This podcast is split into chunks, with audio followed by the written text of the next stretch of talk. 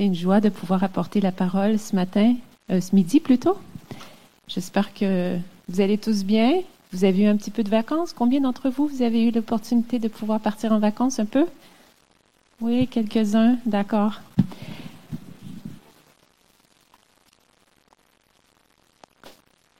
Nous allons regarder ensemble un sujet, un sujet que je crois qui est très, très important au cœur de Dieu. Et euh, tous les sujets dans la parole, s'ils se trouvent dans la parole, c'est parce qu'ils sont importants au cœur de Dieu. Mais celui-ci, c'est un, sujet qui est très, qui, qui est important. Pourquoi? Parce que c'est sur le sujet de la réconciliation. J'aimerais vous parler de la réconciliation. Vous savez, la réconciliation est une vérité biblique sur laquelle Dieu appuie fortement tout au long de la Bible, dans la parole de Dieu. On le voit du début jusqu'à la fin. La réconciliation est quelque chose d'important. À vrai dire, la Bible est un livre de réconciliation. La Bible est un livre très relationnel. Et je dis que c'est un livre relationnel parce qu'il traite des relations entre humains, mais premièrement, il traite aussi de notre relation avec Dieu, n'est-ce pas? Et Dieu, Dieu est tellement le Dieu de réconciliation qu'il est celui qui a établi ce plan au travers la mort de son fils Jésus, comme vient de le dire JB, pour qu'on puisse être pardonné, pour qu'on puisse trouver la paix et pour qu'on puisse être réconcilié avec lui. Mais vous savez, la Bible a deux axes. Elle n'est pas que verticale et elle est aussi horizontale. Et souvent, en tant que chrétien, on beaucoup sur le vertical et on, tend, on pense que l'horizontal est pas trop important. Mais au contraire, tout ce que Dieu a fait pour nous à la verticale, c'est-à-dire qu'il nous a pardonné, c'est-à-dire qu'il nous a réconciliés avec lui, c'est-à-dire qu'il a répandu son amour dans notre cœur, tout ça, il l'a fait pour que ça puisse par la suite pouvoir se répandre à l'horizontale, avec les gens autour de nous, avec nos frères et sœurs dans le Seigneur, avec notre famille, avec nos voisins, avec les gens que nous côtoyons. Et vous savez, Dieu, c'est, c'est lui qui a créé l'homme. Il a dit, il n'est pas bon que l'homme soit seul. Sauf que, êtes-vous d'accord avec moi que c'est pas toujours facile? C'est pas toujours évident, même parfois c'est difficile. Pourquoi est-ce que c'est difficile? Parce que nous sommes différents, parce que nous avons des intérêts différents, et en plus, on doit ajouter à tout ça qu'il y a le péché en nous qui est là. La jalousie, la comparaison, parfois la compétition, le mal est là. Donc tout ça fait que, mis ensemble, ça crée des distanciations, ça crée des querelles, ça crée aussi des conflits par moments. Mais nos relations avec les autres sont tellement, tellement, tellement importantes, ces relations, parce que pour Dieu, elles sont, si je pourrais m'exprimer ainsi, une unité de mesure. C'est un outil que Dieu utilise pour mesurer quelque chose. Et vous savez, c'est pour mesurer quoi? C'est pour mesurer notre amour envers lui. C'est pour mesurer notre amour envers lui. C'est écrit dans 1 Jean 80, si quelqu'un dit j'aime Dieu, mais il haïsse son frère, c'est un menteur. Car celui qui n'aime pas son frère qu'il voit, comment peut-il dire qu'il aime Dieu qu'il ne voit pas? Alors, je ne sais pas si vous êtes peut-être d'accord ou pas d'accord avec moi ce matin, mais la Bible nous dit, nous montre très bien que pour Dieu, un des éléments, pas le seul, mais un des éléments qui lui prouve que nous l'aimons vraiment, c'est comment justement on traite les gens alentour de nous. Comment est-ce que nous les aimons? C'est vrai, je suis d'accord avec vous, il y a des degrés différents de conflits. Il y a des niveaux différents. Il y a des conflits qui sont petits, d'autres qui sont grands, d'autres qui sont anodins, d'autres qui sont très, très compliqués, certains qui sont sur une courte durée, d'autres qui durent très, très longtemps. Mais il y a quelque chose que je sais, c'est que mon Dieu, pour mon Dieu, les conflits et ce désir de réconciliation est si importante parce qu'il le sait qu'un conflit non résolu peut avoir un tel impact non seulement sur notre être entier, mais sur notre entourage également. Et j'aimerais qu'on puisse regarder un récit ce matin. Une histoire entre deux frères que l'on voit dans la Bible, deux frères qui vont vivre bien sûr un conflit, mais je veux surtout qu'on puisse focaliser et voir l'intervention de Dieu. Découvrir le cœur de Dieu, combien Dieu est le Dieu de la réconciliation, combien il s'intéresse à notre vie, à nos relations et combien justement il veut nous aider. Et si vous permettez, on va regarder ensemble l'histoire de Jacob et d'Ésaü. Jacob et Ésaü, on va juste se rafraîchir un petit peu la mémoire ensemble pour voir quels sont ces deux personnages. La plupart d'entre vous, vous savez qui sont Jacob et Ésaü, mais peut-être que certains d'entre vous, c'est la première fois que vous en entendez parler. Donc Jacob et Ésaü sont deux frères. Ils sont des jumeaux. Et la Bible nous dit que même à partir du sein maternel, ils semblent lutter, se batailler. Même Rebecca va en parler avec Dieu. Elle va dire, mais qu'est-ce qui se passe au-dedans de moi? Et lorsque Rebecca va accoucher, Ésaü sera le premier qui va sortir, ce qui veut dire qu'il sera l'aîné. Ésaü, ce sera le poilu, ce sera l'homme habile, ce sera le chasseur. Mais alors qu'il sort, il y a une petite main qui tient son talon, et là, c'est Jacob. Jacob qui arrive en second. Et lorsque les parents vont voir ça, justement, ils vont le nommer Jacob, qui veut dire supplanteur, celui qui supplante. Et Jacob, tout au long de sa vie, on va pouvoir voir et réaliser que c'est vrai, il cherche à être le premier. Il cherche à prendre la place. Jacob pense beaucoup, beaucoup à son bien et à lui. Et il va vraiment prendre toutes les premières opportunités qu'il peut justement pour pouvoir devenir ce premier. Et la première opportunité qui va se présenter à lui, c'est lorsque son frère Isaïe va rentrer un jour de la chasse, il va être très fatigué, il va avoir faim, et comme par hasard, eh bien, Jacob sera dans la cuisine en train de concocter un bon petit plat de lentilles, et son frère va dire, je suis tellement fatigué, donne-moi à manger.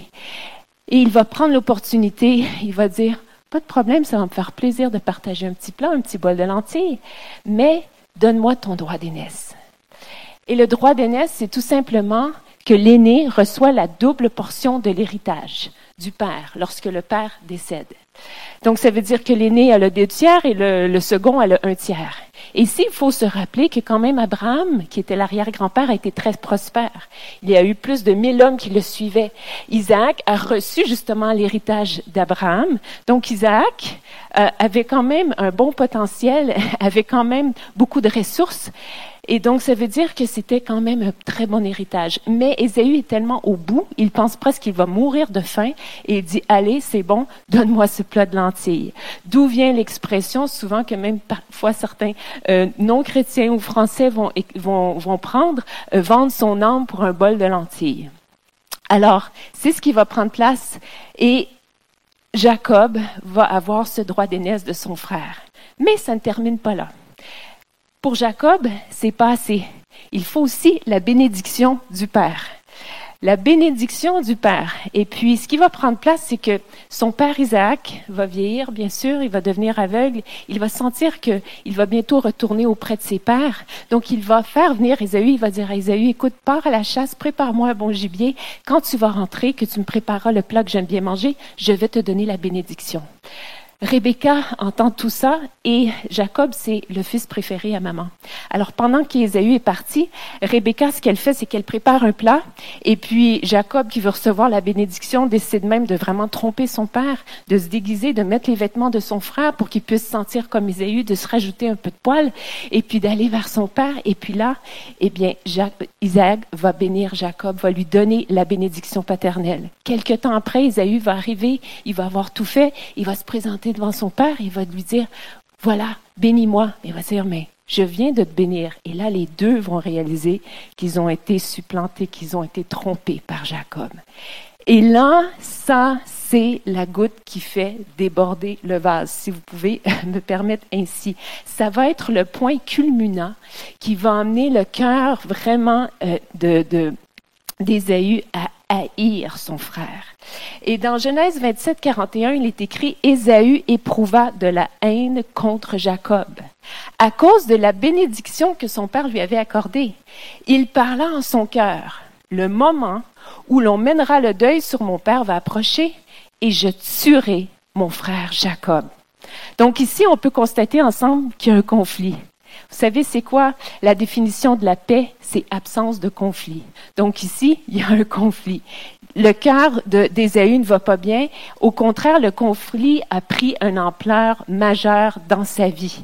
Rebecca va entendre les propos d'Ésaü. Elle va, ça va venir à son oreille. Et de suite, qu'est-ce qu'elle va faire? Elle va aller vers son fils chéri, elle va aller vers Jacob et elle va lui dire tout simplement, ton frère Ésaü veut se venger de toi en te tuant. Maintenant, mon fils, écoute-moi bien. Et qu'est-ce qu'elle va faire? Elle va donner des conseils à son fils.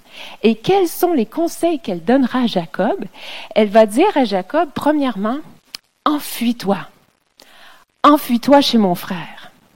Par la suite, elle va lui dire, reste quelque temps là-bas, jusqu'à ce que la fureur de ton frère s'apaise, jusqu'à ce qu'il oublie ce que tu as fait, parce qu'on le sait dans le fond que c'est pas trop bien ce qu'il a fait, et moi je te ferai revenir.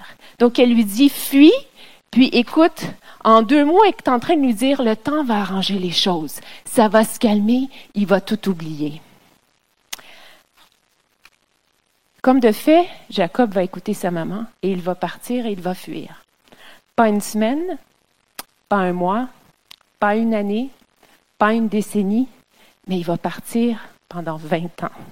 Son voyage va durer 20 longues années qui vont s'écouler. Et vous savez quoi? Ce n'est pas sa mère qui va le faire revenir, mais c'est Dieu qui va le faire revenir. Et vous savez, avant de pointer à Jacob et de l'accuser, et avant de penser que les conseils de sa mère sont peut-être pas spirituels, j'aimerais vous proposer qu'on puisse s'arrêter quand même ce matin. Parce que lorsqu'on lit la Bible et qu'on découvre une histoire dans la Bible, c'est pas juste pour lire la Bible, mais il faut qu'en quelque part, la Bible puisse lire en nous et lire notre cœur. Et je crois que la question que Dieu nous pose ici ce matin, c'est, et toi, où en es-tu? Comment gères-tu tes conflits, petits ou grands, compliqués ou anodins? Est-ce que tu fuis? Est-ce que tu mets ta confiance dans le fait de fuir? Est-ce que tu crois que le fait de fuir va tout régler? Peut-être que vous n'êtes pas dans une situation aussi terrible. Peut-être que vous me regardez, vous dites franchement, Justine, je ne vais pas changer de boulot, déménager, changer de pays, j'en suis pas là, pas du tout. Mais vous savez qu'il y a des, des façons très faciles, très modernes, très rapides de juste fuir les gens. Comme par exemple, bloquer les gens sur nos contacts. Est-ce que vous avez déjà fait ça? Ah, je vais le bloquer, j'en peux plus, ou je sais que parfois il y a du harcèlement, je sais que parfois on doit se protéger, je sais tout ça aussi, je prends ça en considération. Mais Dieu ici veut te parler. Vous savez, la chose, le problème ici, c'est de croire que de fuir une solution, de l'ignorer, va changer les choses, alors que c'est faux. Il ne faut pas mettre notre foi justement dans ce processus. Et si on ne fuit pas, qu'est-ce qu'on fait? On se dit, le temps va changer les choses. Combien de fois c'est ce qu'on s'est dit? Fuir peut-être n'arrangera pas, mais au moins le temps ça peut devenir une solution. Avec le temps, moi, mon cœur va changer, son cœur va changer, qu'on soit dans le tort ou qu'on le soit pas, qu'on soit une victime ou qu'on le soit pas, qu'on ait euh, fait du mal, euh, on se dit le temps va arranger les choses. Mais ici, lorsque je regarde dans la Bible, lorsque je regarde à cette situation-là, je suis d'accord que peut-être le temps peut faire en sorte que Isaïe, sa fureur va peut-être baisser en intensité, mais lorsqu'on lit l'histoire, on voit très bien que Jacob n'a pas oublié ce qu'il a fait. C'est pour ça qu'il n'est pas en paix. Et N'a pas oublié non plus ce que son frère lui a fait. Donc si on retourne pendant 20 ans, il va vivre loin de son frère. Mais il y a quelque chose de très important qui va prendre place pendant ces 20 années et c'est là notre point le plus important de ce message aujourd'hui.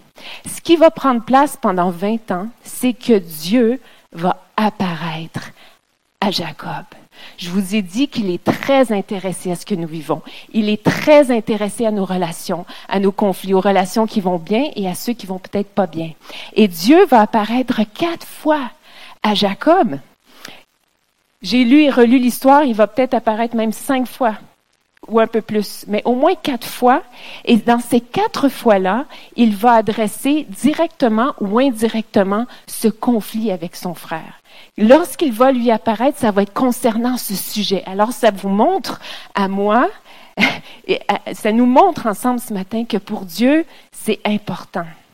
Et la première fois, vous savez, que Dieu va apparaître justement à Jacob, c'est alors qu'il fuit Ésaü. Sa mère lui a dit, allez, va, fuis, va chez Laban. Donc, il est en pleine fuite, il est en train de partir, il doit se reposer la nuit. Et là, il va y avoir ce rêve qu'on connaît bien, avec une échelle, avec des anges, avec tout, tout le tralala. Et puis, il va vraiment être ébahi. Et Dieu, dans ce rêve, va lui dire, je suis moi-même avec toi. Je te garderai partout où tu iras. Je te ramènerai dans ce pays. Sa mère lui avait dit, je vais te faire, je vais te ramener, je vais te dire quand revenir. Mais Dieu dit, je te ramènerai dans ce pays, car je ne t'abandonnerai pas tant que je n'aurai pas accompli ce que je te dis. Donc Dieu est en train de rassurer Jacob ici, il est en train de lui dire, écoute, inquiète-toi pas, ton frère ne va pas te tuer. Dieu rencontre Jacob, le rassure et Jacob, waouh, il est juste émerveillé. Et il va appeler cet endroit Bethel, la maison de Dieu. Il va dire, c'est extraordinaire. Et il va tellement être touché qu'il va, il va faire un vœu à Dieu.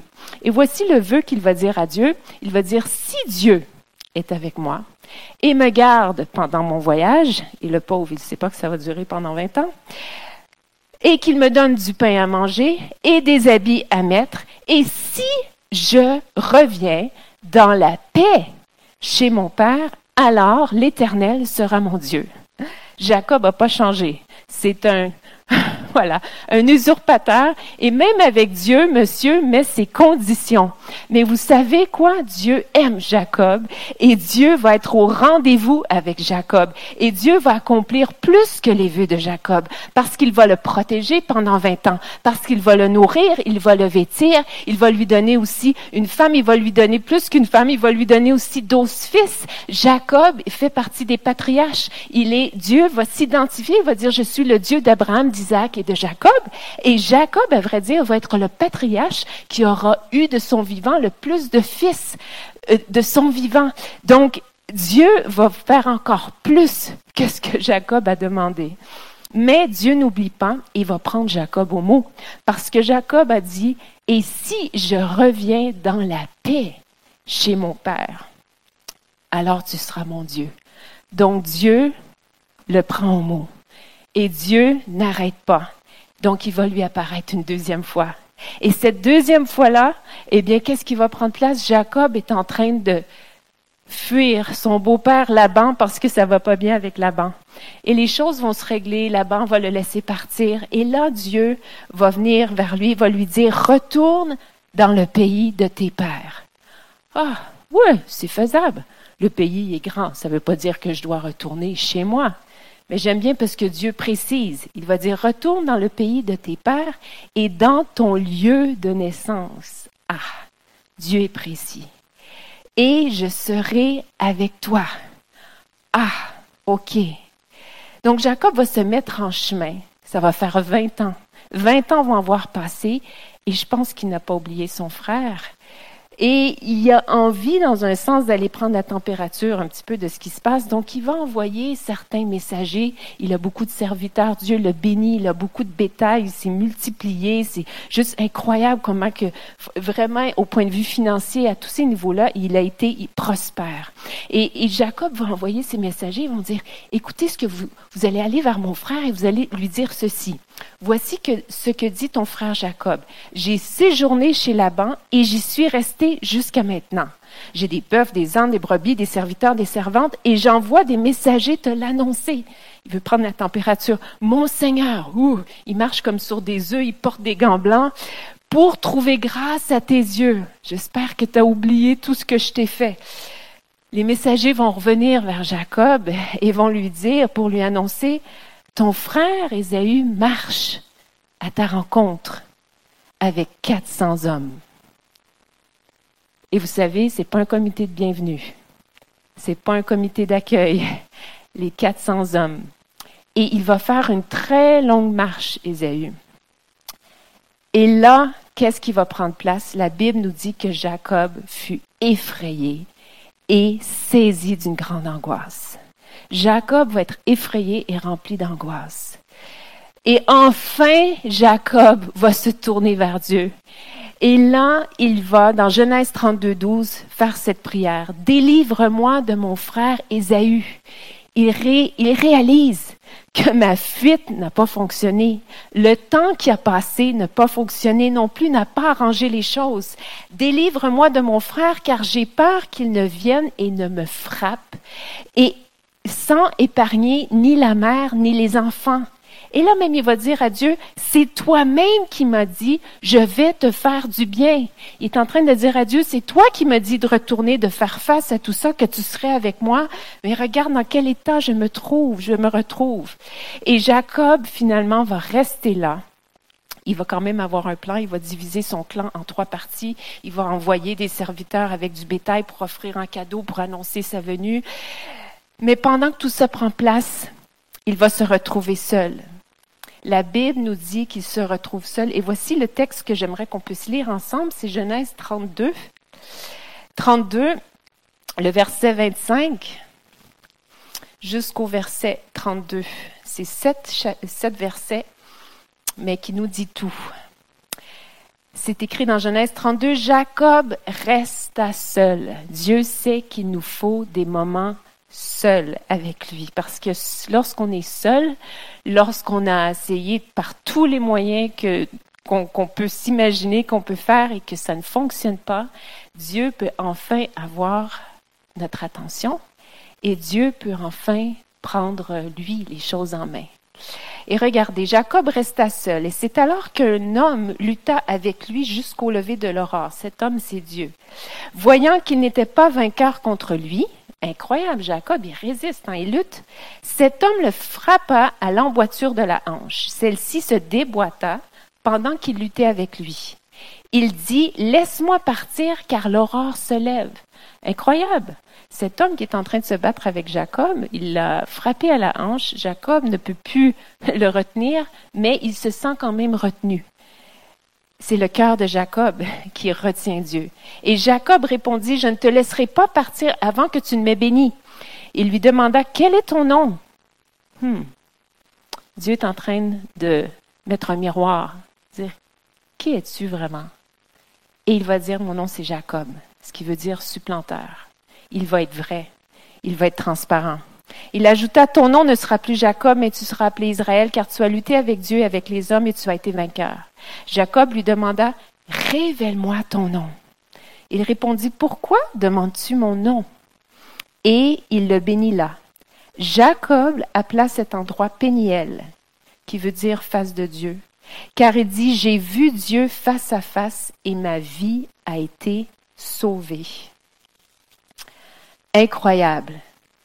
Jacob va implorer Dieu, et moi ce qui m'a surpris, c'est qu'il va implorer Dieu pour être béni. Mais quand on regarde la vie de Jacob, qu'est-ce que tu veux de plus, Jacob? C'est quoi cette bénédiction que tu cherches? N'as-tu pas reçu la bénédiction de ton père? N'es-tu pas prospère? N'as-tu pas douze fils? Tu n'es plus en conflit avec Laban, il t'a laissé partir. Mais qu'est-ce que tu cherches? Et vous savez ce qu'il cherche. Il veut retourner à la maison en paix. Et ici, ce texte est en train de nous montrer que la plus grande des bénédictions, c'est d'être en paix, c'est d'avoir la paix avec les autres autour de nous. Dieu sait que si on est en paix avec les gens à l'horizontale, on va être en paix aussi à la verticale avec Dieu et on va être en paix avec nous-mêmes aussi. C'est ça la plus grande des bénédictions. Et Dieu va agir en sa faveur. Et ce qui est beau, avez-vous remarqué quand est-ce que Dieu le bénit? Dieu va bénir Jacob lorsqu'il va lui dire, révèle-moi ton nom. Jacob va, au travers cette lutte et cette nouvelle identité, va recevoir un nouveau nom. On voit qu'il est en train de changer. Ce n'est plus à propos de lui. Avant, Jacob ne pensait qu'à sa vie, qu'à sa bénédiction, qu'à son profit, qu'à son droit d'aînesse. Il ne pensait qu'à lui, mais Dieu, dans le lieu secret, face à face, un cœur à cœur avec lui, est en train de le changer. Et Jacob, ce qui est beau, il va dire, j'ai vu Dieu face à face et ma vie a été sauvée. Avant même d'être sauvé de la vengeance de son frère, parce qu'il n'a pas vu son frère encore, il le déclare. Il le sait, il est en paix, c'est OK. Dieu est ma sécurité, il va me sauver. Mon ami, si je peux vous appeler ainsi, chers amis, chers frères, chères sœurs, pourquoi est-ce que je vous parle de tout ça? Pour vous dire que Dieu sait comment nous sortir de nos conflits. Et la clé, elle n'est pas compliquée. On la voit ici. Oui, c'est vrai, Jacob a eu Bethel, la maison de Dieu. Mais c'est pas ça qui a résolu tout. Ce qui a tout changé, c'est Péniel. C'est lorsqu'il s'est retrouvé face à face avec Dieu. C'est lorsqu'il a fait, c'est lorsqu'il en a parlé avec Dieu. C'est lorsqu'il s'est retrouvé avec Dieu. C'est dans la prière. Pourquoi? Parce que son regard a changé. Il a dit, j'ai vu Dieu. Et c'est ce qui a tout changé. Et tout est une question de regard. Et pour vous le prouver, j'aimerais juste vous lire une partie du chapitre 33.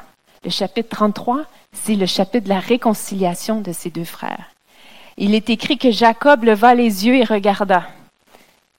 Et il constata qu'Ésaü arrivait en effet avec 400 hommes. Ouh, on a l'impression que la situation n'a pas du tout changé. Mais quelque chose prend place, le miraculeux prend place. Ésaü courut à sa rencontre, l'étreignit, se jeta dans son cou et l'embrassa. Et ils pleurèrent, et ils pleurèrent ensemble. Quel beau miracle extraordinaire.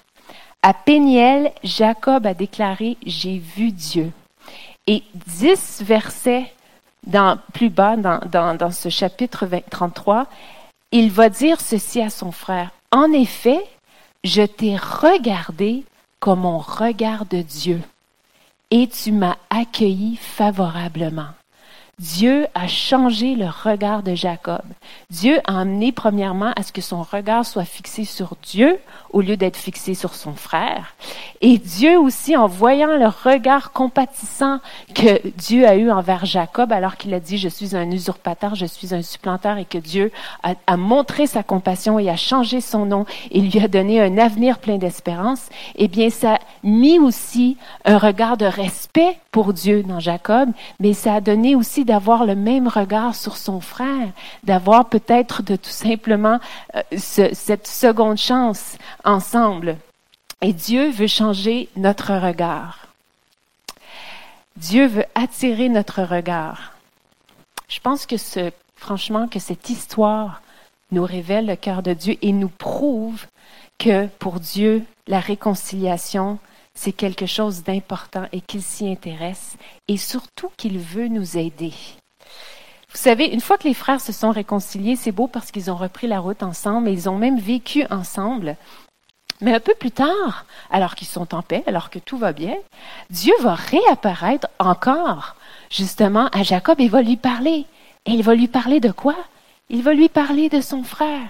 Il va lui parler de ce moment pour vous montrer comment c'est important. Et regardez bien ce qu'il va dire. Il va dire dans Genèse 35, 1, Lève-toi, monte à Bethel. Bethel, c'est la première fois qu'il, alors qu'il est en train de fuir son frère. Il va dire, monte à Bethel et installe-toi là-bas. Vous êtes d'accord avec moi que quand Dieu se manifeste et qu'il nous parle, c'est parce que c'est important. Mais là, c'est, va, retourne à Bethel et installe-toi là-bas pour faire quoi au juste? Tu y construiras un autel en l'honneur du Dieu qui t'est apparu lorsque tu fuyais ton frère Ésaü. Dieu est en train de dire, je veux être honoré. Tu veux m'honorer? Je veux pas que tu oublies ce que j'ai fait pour toi, entre toi et ton frère. Et je veux que tu te souviennes que c'est pas toi qui as couru vers moi pour avoir de l'aide, mais c'est moi qui t'ai apparu alors que tu étais en train de fuir ton frère. C'est pour ça, mes amis, que je vous dis que Dieu s'intéresse vraiment à nos relations. Et si on vit des conflits, il veut nous rappeler ce matin, je suis là, tourne-toi vers moi. Je ne suis pas en train de vous dire que tout va se régler en quelques minutes, en quelques jours. Il y a des fois des moments que ça peut durer des années.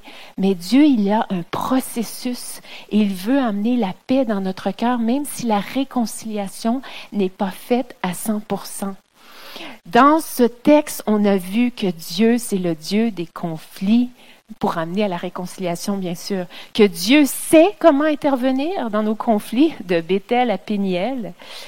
Bethel est merveilleux. Vous êtes dans la maison de Dieu ce matin. Bethel veut dire la maison de Dieu.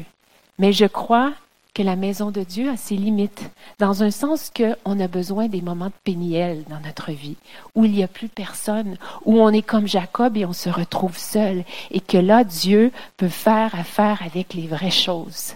On peut être intime, on peut avoir des cœurs à cœur, on peut être vrai avec lui, et il peut venir et intervenir. Dieu sait comment intervenir dans nos conflits. La deuxième chose qu'on apprend, c'est que la bénédiction de Dieu, c'est de nous faire vivre en paix avec les hommes. Parce que Jacob était un homme déjà béni, il avait déjà la bénédiction de son père, il avait déjà, il était déjà prospère, il avait tout ça, mais le plus important, c'était cette paix. Et troisièmement, Dieu nous demande de ne pas oublier son intervention. Il va dire à Jacob, Hey, c'est tellement important pour moi, j'ai tellement pas oublié ce moment, je chéris tellement ce moment, je veux que tu retournes à Bethel, je veux que tu dresses un hôtel, je veux que tu saches que c'est parce que je t'ai apparu pendant que tu es en train de fuir ton frère. Et la quatrième chose qu'on découvre ici, c'est que la réconciliation aura un effet d'entraînement. Qu'est-ce que je veux dire par là? En anglais, il y a l'expression qui dit a ripple effect. C'est-à-dire que c'est un impact d'influence qui va, je crois, qui va dépasser ce qu'on pourrait même croire. Parce que dans le chapitre de la réconciliation, dans Genèse 33, il y a une petite phrase qui apparaît tout simple, on la lit, on saute par-dessus, on continue, et moi, ça m'a interpellé. Alors qu'on lit que voilà, les frères, ils pleurent ensemble, et ils sont là, et, ils s'embrassent. Dans Genèse 33, 7b, si je peux le mettre ainsi, si je sépare le verset, il est écrit ensuite, Joseph et Rachel, Joseph était le fils de Rachel, s'approchèrent et se prosternèrent. Joseph, je ne sais pas si vous connaissez qui est Joseph. Disney a fait un super, un super euh, dessin animé sur la vie de Joseph, mais Joseph est un des fils de Jacob et Joseph, plus tard, va vivre son moment de conflit à lui. Et c'est au point de vue intensité, je dirais que ce, le conflit de Jacob est comme ça comparé à celui de Joseph. Parce que Joseph va être en conflit pas avec un frère, mais avec plusieurs de ses frères. Parce que lorsqu'on regarde l'histoire d'Ésaü et de Jacob, Ésaü a pas fait grand-chose de mal. Il voulait tuer son frère, mais lui, il a pas fait mal. Alors que les frères de Joseph vont le prendre, vont le jeter, vont le vendre, il va devenir un esclave. Par la suite, à cause de ça aussi, il va aller en prison. Les, il y a des années, il nous semble, qui sont perdus, qui sont gâchés à cause de ce que ses frères là on fait à Joseph. Mais regardez, Joseph va passer par le même processus et dans Genèse 45, 14, il est écrit ceci. Puis, en parlant de Joseph, puis il se jeta, parce que lui aussi, ça faisait des années qu'il n'avait pas été en contact avec ses frères, il se jeta au cou de son frère Benjamin et pleura. Benjamin pleura aussi à son cou. Joseph embrassa tous ses frères en pleurant, après quoi ses frères discutèrent avec lui. Je ne sais pas si vous réalisez, mais Jacob et Ésaü ont transmis plus que juste une ADN physique, ils ont transmis une ADN spirituelle à l'autre génération. Joseph faisait partie des enfants. Ils ont transmis un, un ADN spirituel de réconciliation. Joseph était là quand Ésaü s'est jeté au bras de son père. il savait probablement peut-être que son père a eu, a eu ses torts. Et là, c'était à son tour maintenant. Nous ne pourrons jamais mesurer l'impact que nos réconciliations transmettent autour de nous. Je crois qu'on ne pourra pas, on ne peut pas le calculer. On ne peut pas le calculer. Qu'est-ce que ça fait au cœur de Dieu? Parce que rappelez-vous, Dieu dit, quand tu aimes ton frère, tu es en train de montrer que tu m'aimes. On ne peut pas savoir l'impact que ça fait aux gens alentour de nous. Et même, je pense qu'on ne s'arrête pas assez pour découvrir ce que ça fait même pour nous-mêmes. Combien ça fait du bien d'être en paix. Est-ce qu'il y a quelqu'un qui est d'accord avec moi ce matin? Est-ce que je peux vous entendre? Amen. Vous savez, Jésus a donné un commandement. Jésus a dit, aimez-vous les uns les autres comme je vous ai aimé. À ceci, tous reconnaîtront que vous êtes mes disciples. Avez-vous remarqué? À l'amour que vous avez les uns pour les autres? Pas au nombre de fois que vous allez à l'église. Ah oui, c'est une disciple de Jésus parce qu'elle connaît beaucoup de, de, chants, de louanges. Oh, elle connaît beaucoup sa Bible et de versets. Non, non, non. Jésus dit, ils vont reconnaître que vous êtes comme moi, que vous êtes, parce que disciple veut dire être comme Christ.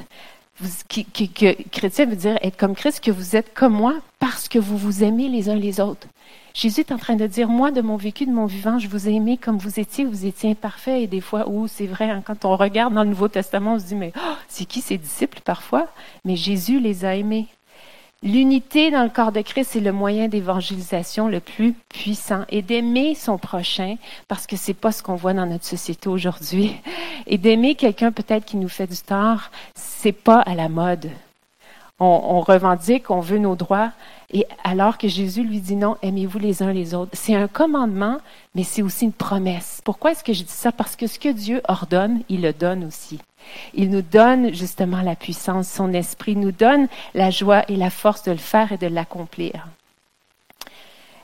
Et je ne sais pas, j'ai prié toute, euh, toute la semaine, j'ai dit Seigneur, je ne sais pas qui va se pointer au culte de midi. Peut-être que ce message est seulement pour une personne. Peut-être que plein de gens ici, vous m'écoutez, vous dites, mais Justine, moi, j'ai aucun conflit dans ma vie. Eh bien, vous savez quoi? Soyez bénis. moi non plus, j'en ai pas. J'ai eu des moments où j'en ai eu des plus longs, des plus courts, parfois différents. Des, parfois, c'est moi qui étais dans le tort, parfois, c'est les autres qui étaient dans le tort.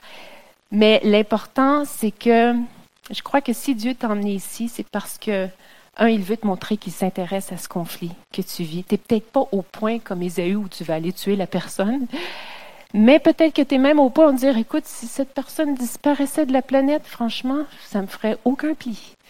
Je ne sais pas où vous en êtes.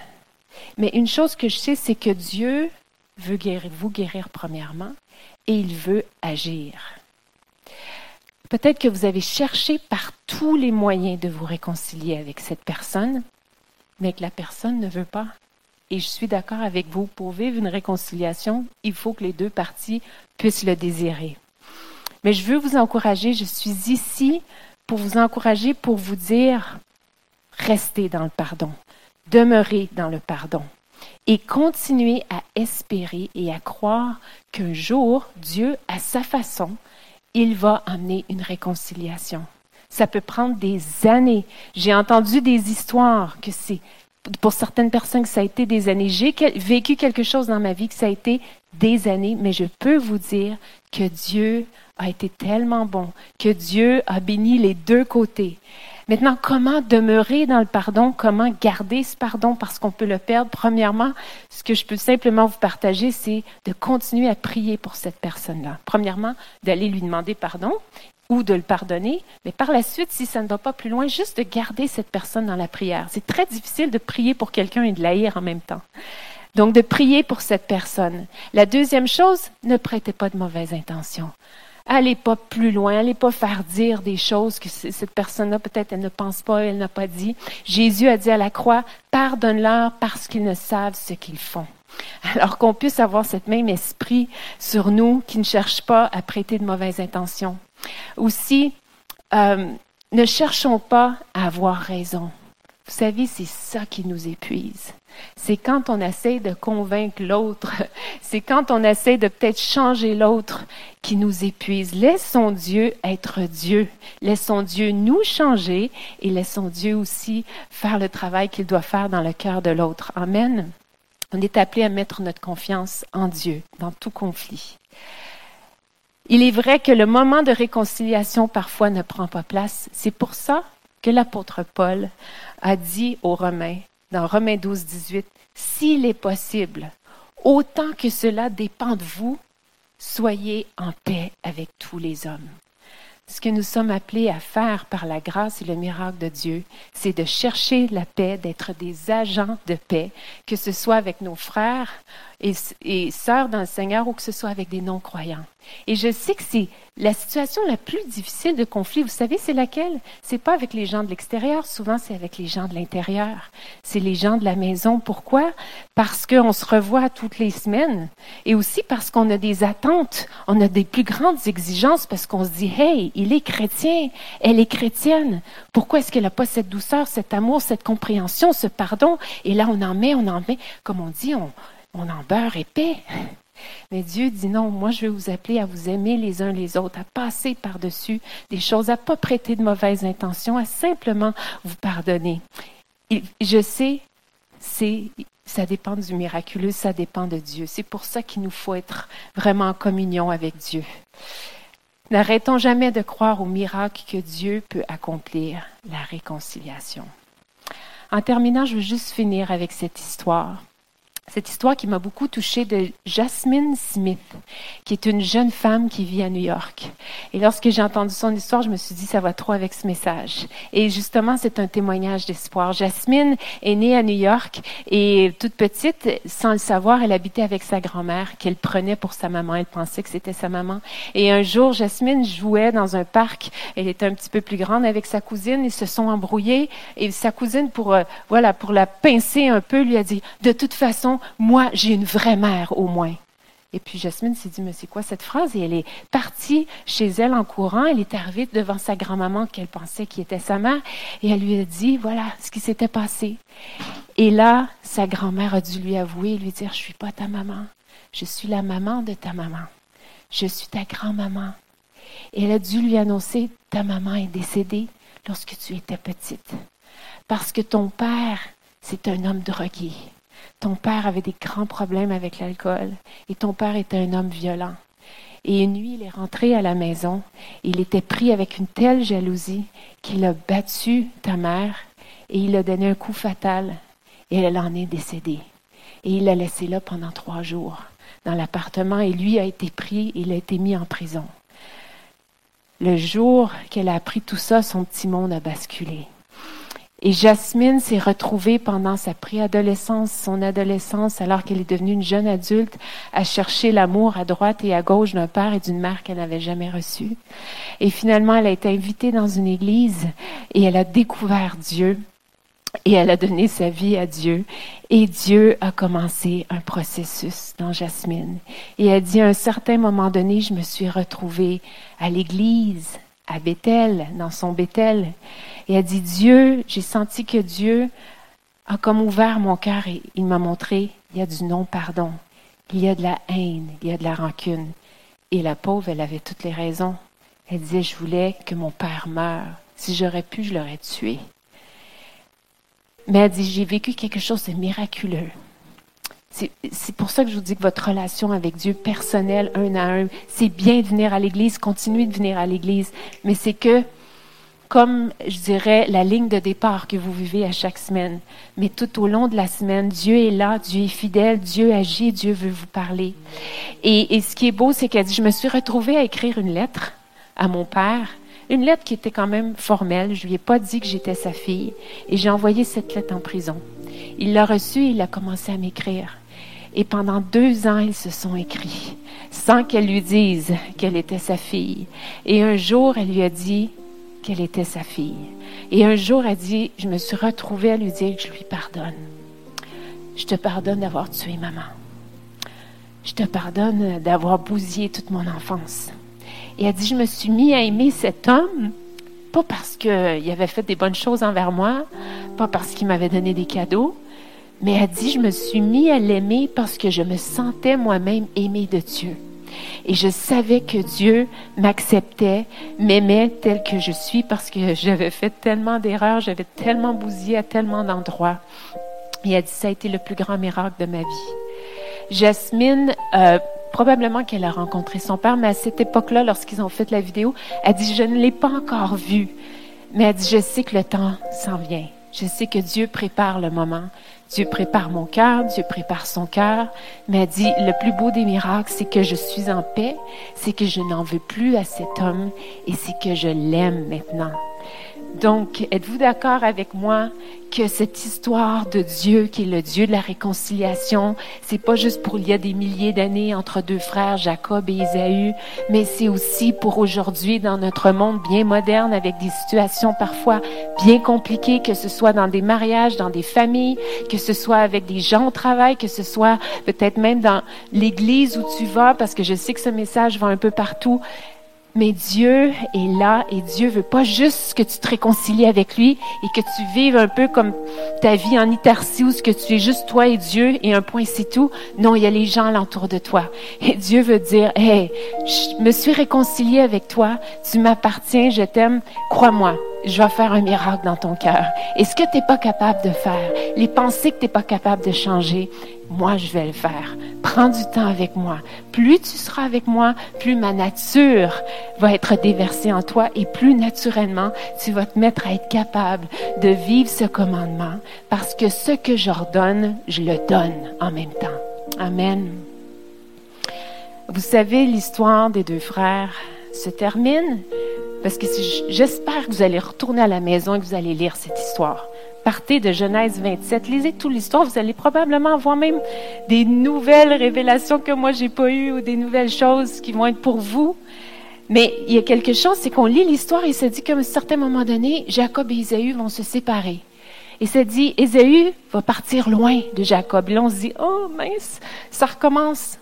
Non, pas du tout. Vous savez pourquoi ils doivent se séparer? Parce que les deux sont tellement bénis et prospères qu'il n'y a plus assez de place pour tous les serviteurs et servantes et pour tous les animaux qu'ils ont.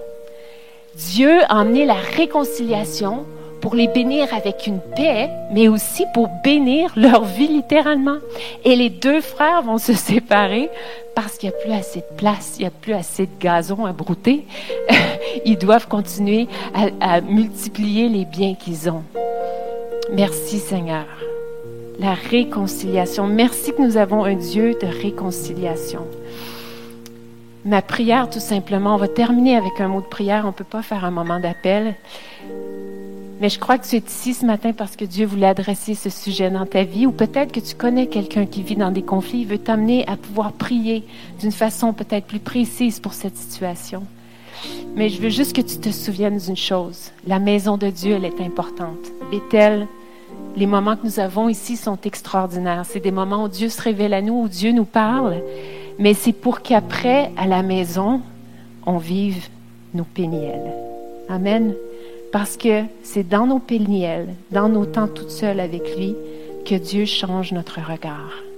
Notre regard sur lui, l'image qu'on a de lui et notre regard qu'on a sur nous-mêmes et le regard aussi qu'on a sur les autres. Amen. Seigneur, nous voulons te remercier. Merci pour cette parole tellement simple, Seigneur, mais que tu veux accomplir au travers de nos vies. Je prie, Saint-Esprit, que tu prennes cette parole et que tu la rendes vivante tout au long de la semaine, tout au long de notre vie, de notre parcours, de notre chemin avec toi. Seigneur, nous sommes en voyage avec toi et tu te portes garant et tu es au rendez-vous. Et Seigneur, tu t'intéresses à nos relations. Seigneur, tu es un Dieu relationnel. Et Seigneur, je prie qu'un dépôt de foi aujourd'hui soit mis dans notre cœur, une confiance déposée, Seigneur, que tu non seulement t'intéresses à notre relation avec toi, mais que tu à nos relations avec les gens autour de nous et que tu veux les bénir et que tu veux apporter la paix et que tu veux être une source de paix. Alors Seigneur, nous te remettons tout ce que nous vivons. Et Seigneur, je prie que durant cette semaine, chacun d'entre nous si on en a le besoin, Seigneur, que nous puissions vivre un péniel avec toi, Seigneur, et que tu puisses nous parler et que tu puisses, Seigneur, agir, Seigneur, comme toi seul peux le faire dans nos vies. C'est dans ton précieux nom que nous avons prié. Amen. Amen. Bon dimanche, que Dieu vous bénisse et à la semaine prochaine, j'espère. Au revoir.